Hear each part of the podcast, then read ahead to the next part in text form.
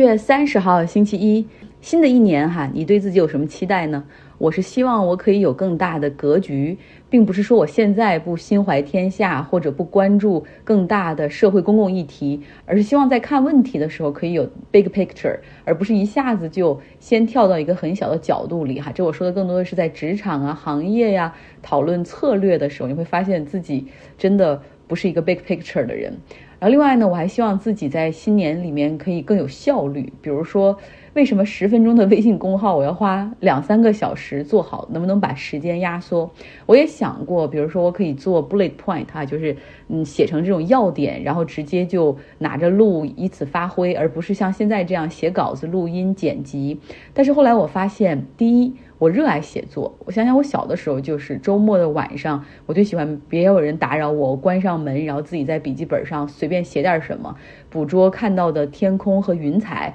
描述自己的思想和情绪。第二，我发现，在写作的时候，我总能让自己有惊喜。就原来针对这个问题，我居然有这么深入的思考。这些思考，如果我不是在打字的时候、敲键盘的时候，它可能就不会真正的形成哈。所以这又引发了另外一个讨论，就是你是一个怎么样进行思考的人？学术上大概分成两类，第一类就是 verbal thinker，就是你想你在思考的时候，这些东西就会像文字一样出现在你的脑海里面，或者通过自言自语的方式来进行思考哈。第二种呢就是 virtual thinker，你想的东西是通过画面从脑海里出现的啊。大部分人实际上是介于两者之间哈。但我想了想，我肯定是更偏向于这个 verbal thinker，就是会更多的喜欢。写东西，然后说出来，可能对我自己也是益处更多。想到前两天看过篇文章，讲卡夫卡的，就是卡夫卡他是学法学专业的，所以他职业生涯大部分时间他都是在保险公司里面工作，职业方向是工作中的意外事故和赔偿险等等，所以有很多繁琐的、无聊的写报告哈，日复一日。他每天最开心的时候就是下班之后回家哈，进行自己喜欢的写作。他说过一句很著名的话：“I'm nothing but literature and can and want to be nothing else。”除了文学写作，我什么都不是，但我也不想成为别的哈，呃，所以我想在新的一年里，我还要继续写作，继续做音频，继续把我的思考带给大家。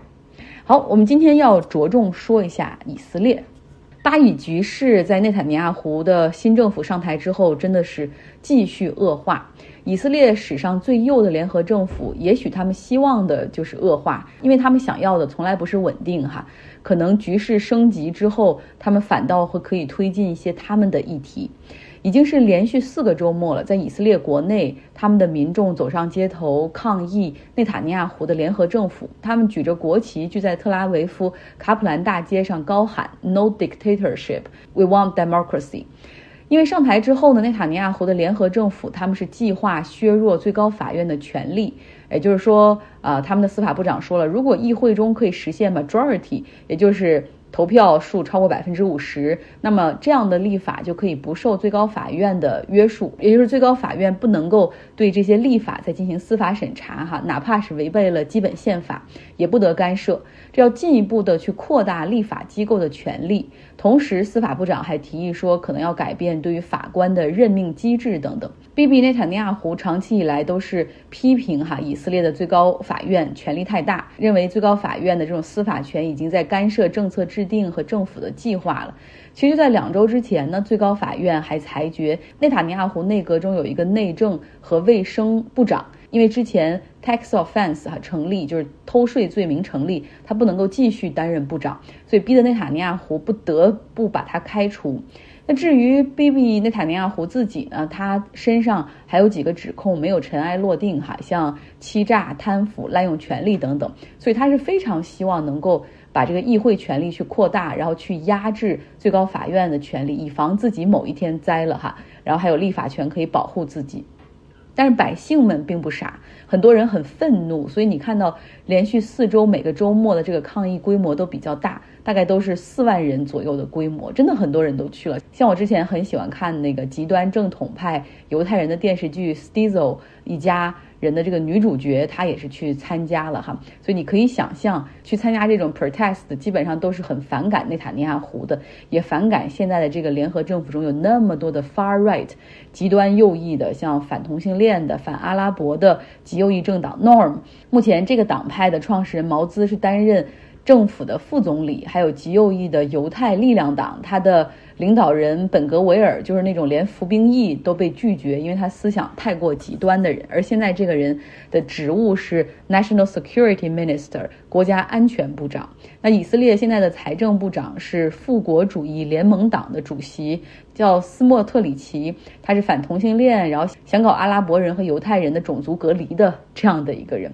有这样的一个内阁的组成，不出意外哈，他们会更加积极、更加重拳的打击巴勒斯坦的伊斯兰武装。在上周的时候，实际上就发生了一系列连续的事情。首先是在上周四的时候，以色列安全部队对他们所占领的约旦河西岸进行了袭击，有超过二十名的巴勒斯坦人丧生。在周五的时候，一个巴勒斯坦人持枪进行报复，他在东耶路撒冷的一个犹太礼拜堂外。枪杀了七名以色列公民，在周六的时候，也就是一天之后，一个十三岁的巴勒斯坦孩子拿枪射伤了两个以色列人。那对于第一个持枪杀人的巴勒斯坦二十四岁男子，以色列安全部队是将他击毙哈，同时对他们的家人实行连坐法，调查所有的亲属，甚至包括邻居，把他们家的房子贴了封条。然后内塔尼亚胡说他们的房子将被铲平哈，作为报仇的一部分。那对于第二个十三岁的巴勒斯坦孩子，基本上也是同样的哈，孩子被带走，他的父母邻居将被连坐。接受调查，同时他们的房子也被贴了封条，将被铲平。在约旦河西岸的巴勒斯坦政府，也就是巴结组织法塔赫他们这边，他们是严重的抗议，哈，认为你这样做，这种连坐实际上是违反联合国公约的。同时，他们也提醒说，从整个周六到周日这两天之内，以色列在约旦河西岸以及东耶路撒冷那些定居点里的人，他们向巴勒斯坦的平民和住所进行了袭击。嗯，扔石头、放火等等，仇恨升级的速度非常的快哈。那巴勒斯坦的百姓也到街上去抗议，结果遭遇的是以色列警察的催泪瓦斯和橡皮子弹。对此呢，内塔尼亚胡政府表示说，我们会尽快来进行持枪合法化的立法。首先会让三千名的 Zaka 志愿者，也就是在以色列占领区协助。搜索和救助的这种机构，哈，让这些机构的这些志愿者可以先合法持枪，然后增强对于以色列公民的保护。同，然后内塔尼亚胡还说了这样一句话，哈，如果这三千多人甚至更多人以色列人可以持枪保护自己的话，那情况肯定会不一样。难道以后以色列要推进持枪权，然后这样的话，以色列人就可以直接拿枪去保护自己，去射杀对他们认为有威胁的巴勒斯坦人吗？这是不可想象哈，呃，同时呢，内塔尼亚胡还授意让军方和警方进行更多的突袭，去捣毁东耶路撒冷和约旦河西岸的一些巴勒斯坦的武装，去发现那些啊有着极端思想的那种所谓的带引号的恐怖分子。那这里要厘清一件事儿，这到底是谁的土地，谁是主人呢？根据联合国以及世界上绝大多数国家的认定，东耶路撒冷、约旦河西岸这是巴勒斯坦的领土。但是呢，从一九六七年的六日战争之后，这里就彻底被以色列给占领了。占领之后，以色列开始允许他们的国民开始向这些地区迁入，然后他们就建立了一个一个的定居点，叫 settlement。这种细小的对于土地的吞并，哈，不会引起大规模的反感。但是不要忘了，现在这些定居点的规模都很大。我记得之前给大家看过一些照片，好多定居点实际上就是小城市或者小城镇，有自己的学校、图书馆、商场、医院、警局等等。那为了保证这些定居点的以色列居民，以色列开始不断的向东耶路撒冷和约旦河西岸增加兵力和警力，而且在这些地方他们非法占领的地方设置了很多的检查站和关卡。那内塔尼亚胡的目的已经路人皆知哈，他就是要把这些定居点有一天都变成以色列的国土。但是当然，他内阁中更多激进的那些人希望巴勒斯坦彻底在这个地图上消失，这片土地上现在以及未来只有一个国家，那就是以色列。那巴勒斯坦的情况是怎么样的呢？在被国际社会承认的这个巴勒斯坦政府，实际上是在约旦河西岸。那面对着以色列的占领，他们也没有更多的办法去改变，也没有什么话语权。除了东耶路撒冷和约旦河西岸之外呢，巴勒斯坦还有一块土地在加沙地带，那里是由哈马斯所控制，是更为这个哈马斯组织就是更为激进的那种武装组织哈。他们认为，就巴解组织这已经是已经被腐化了，这巴解组织已经被以色列和西方腐化了，还没有任何的战斗力。然后他们认为说，必须要通过武装和对抗，才能够让巴勒斯坦未来有在这个地球上生存的机会。这些年呢，他们实际上在加沙地带经常会向以色列发射一些火箭弹，但说实话，基本上没什么威胁。在这样的情况下，生活在约旦河西岸东耶路撒冷的巴勒斯坦人，他们就在。